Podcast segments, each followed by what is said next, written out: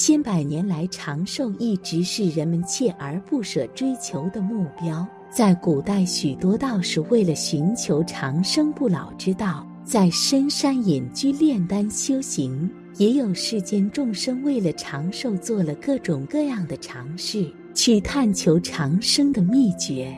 每个人都希望自己能够长命百岁，但其实长寿离我们的生活并不遥远，它与我们的生活息息相关。只要我们做好生活的保健即可，能够长寿当然是一件好事。但是你仔细想一想，长寿就一定是好事吗？当你重病在床，一动也不能动的，大脑也没有意识的时候。这样的长寿有意义吗？这种长寿毫无意义。我们必须要追求高质量的长寿，这才是最重要的。高质量的长寿就是当你老了之后，身体依然健康。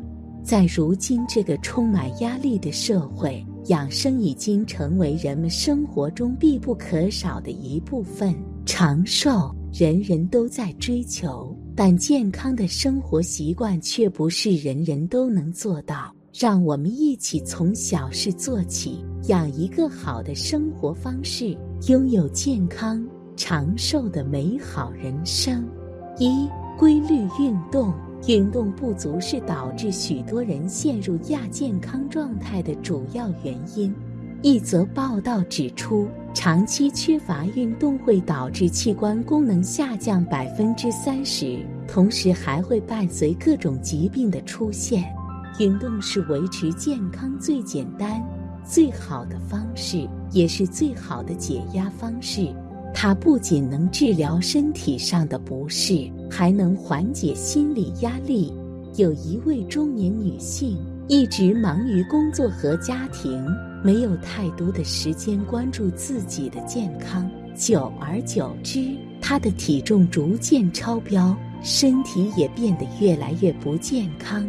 一天，他的朋友邀请他一起参加瑜伽课程。随着时间的推移，他逐渐爱上了瑜伽，每天都会在家里练习。他也越来越轻松和舒适。这之后。他开始注重自己的饮食和锻炼，最终他成功减掉了多余的体重，皮肤变得更加年轻，身体也变得更加健康，走向了逆生长的人生。运动不仅是身体锻炼，更是积极有活力的生活态度。它是最快、最直接获得内啡肽的方式。更会带给你的身体直接的反馈，正如一句话所说的那样，运动是人生的充电器，每一次充电都会让你变得更强大。好好睡觉。现代人的生活节奏越来越快，越来越多的人选择熬夜来赶工作，而忽略了睡觉的重要性。然而，睡觉是最好的养生之道。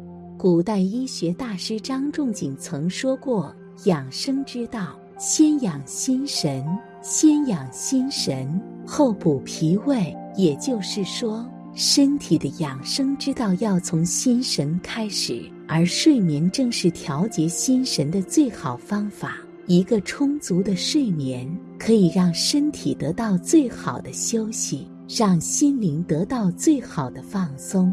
南怀瑾先生曾笑谈：“你问我信仰什么？我的信仰是睡觉。言语间透露的都是对睡眠的重视。”最近有一则新闻：一名年仅三十岁的程序员因长时间熬夜工作，最终在家中猝死。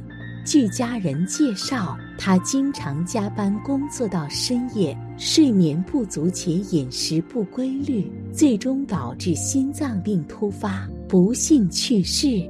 长期的熬夜不仅会导致身体疲惫不堪，甚至可能会导致猝死。古语云：“天地之间，万物皆备，而人最贵精神。”身体是一切事情的基础，但精神状态同样重要。只有身体和心灵都得到充分的休息和调节，我们才能更好的迎接挑战，成为一个真正的强者。正所谓，人生得意须尽欢，莫使金樽空对月。生活是美好的，但要过好这一生，我们就一定要保持健康。而睡觉则是养生的头等大事。三、保持喜悦。有人说，我是一切的根源。人生的幸运与悲剧根源都在自己的心。心烦，身体不适；心悦，健康红灯。当你把自己困进牢笼时，身体只会徒增负累。所以，最高级的养生是养心，保持喜悦，心胸才会豁达。灵魂才能丰盈。有一位女性失眠很久，常常要依赖药物入睡。心理医生问询过后，拿来一瓶药片给她，并说：“这个非常管用，你每天睡前吃一片，保你睡个好觉。”女子欣喜不已，吃了药后，果然一觉睡到天亮。好奇之下，女子询问。医生，这次的药太棒了。心理医生笑着说：“可这次我拿给你的是普通钙片而已。你的失眠是你的心情带来的。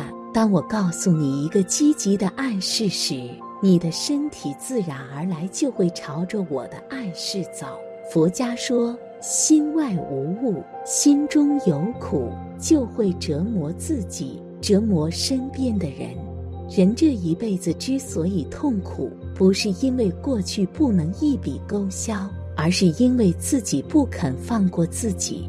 当你学会养心，保持积极的心态和情绪，就是你生命里最珍贵的保健品。记住，所有的好坏都是在修炼你的接纳心。四，喝一杯温开水。很多人知道早起喝一杯水很重要，因为人体在经过了一晚上的新陈代谢后，身体是极度缺水的，而一杯水能就让身体及时的补足水分。不过，这杯水的选择也是有讲究的，建议大家最好还是选择白开水，无论是蜂蜜、茶叶还是淡盐水。都可能会给机体的各个组织器官带来一定的负担。五有规律的作息制度，现实生活中的人们也都有体会。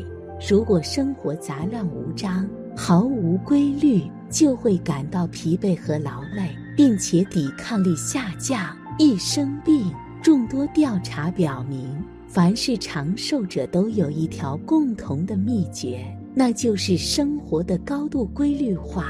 僧人的长寿与他们晨钟暮鼓式的生活分不开。六，喝杯加蜜牛奶。古代民间流传这样一句话：“朝朝盐汤，暮暮蜜。”就是说早喝淡盐开水，晚饮蜜糖水。据国外医学专家研究，牛奶中含有促进睡眠的 L 色氨酸。睡前一小时喝杯加蜜的牛奶可助睡眠，蜂蜜则有助于整夜保持血糖平衡，从而避免早醒。尤其对经常失眠的老年人更加。七早起排便成生物钟，如果长期不排便，就会让大便里的各种毒素被肠道反复吸收。影响身体健康，因此我们一定要养成每天固定排便的好习惯。而大量的试验证明，在早起排便是最健康的选择。如果各位实在是没有便意，可以强制让自己在固定的时间去厕所里去蹲一蹲，这样就能慢慢的让身体形成排便生物钟。